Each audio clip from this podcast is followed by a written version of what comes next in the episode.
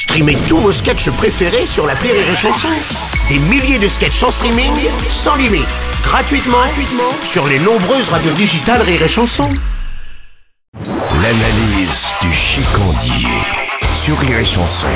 Salut mon chicandier, tu en bois un? Devine, je veux un truc qui me remette le moral à niveau, c'est-à-dire chez moi légèrement en dessous de zéro. Oh, pourquoi? Qu'est-ce qui va pas? Bah je viens de m'engueuler avec mon meilleur ami. euh. Ah merde, oh ça arrive. Ouais, bon, ça va passer, hein. euh, Et pourquoi vous vous êtes engueulé? Bah je sais plus, une connerie, euh, je réponds jamais au téléphone, je prends jamais de nouvelles et j'ai peut-être malencontreusement un peu tapé dans le jambon de sa femme. Quoi? Attends, sérieux? Non mais attends, mais ça se fait pas. attends, ça, ça- attends, attends, moi quand il me mettait 6-0 au tennis, j'en faisais des caisses? Non je baissais la tête et je le félicitais.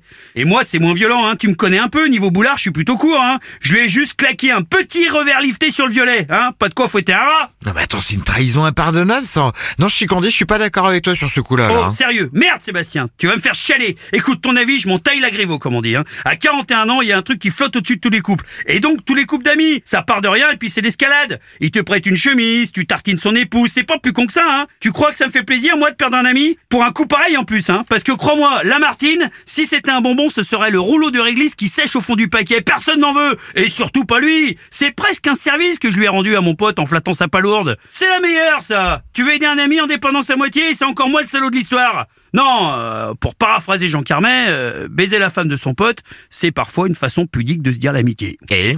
C'est ça mon analyse.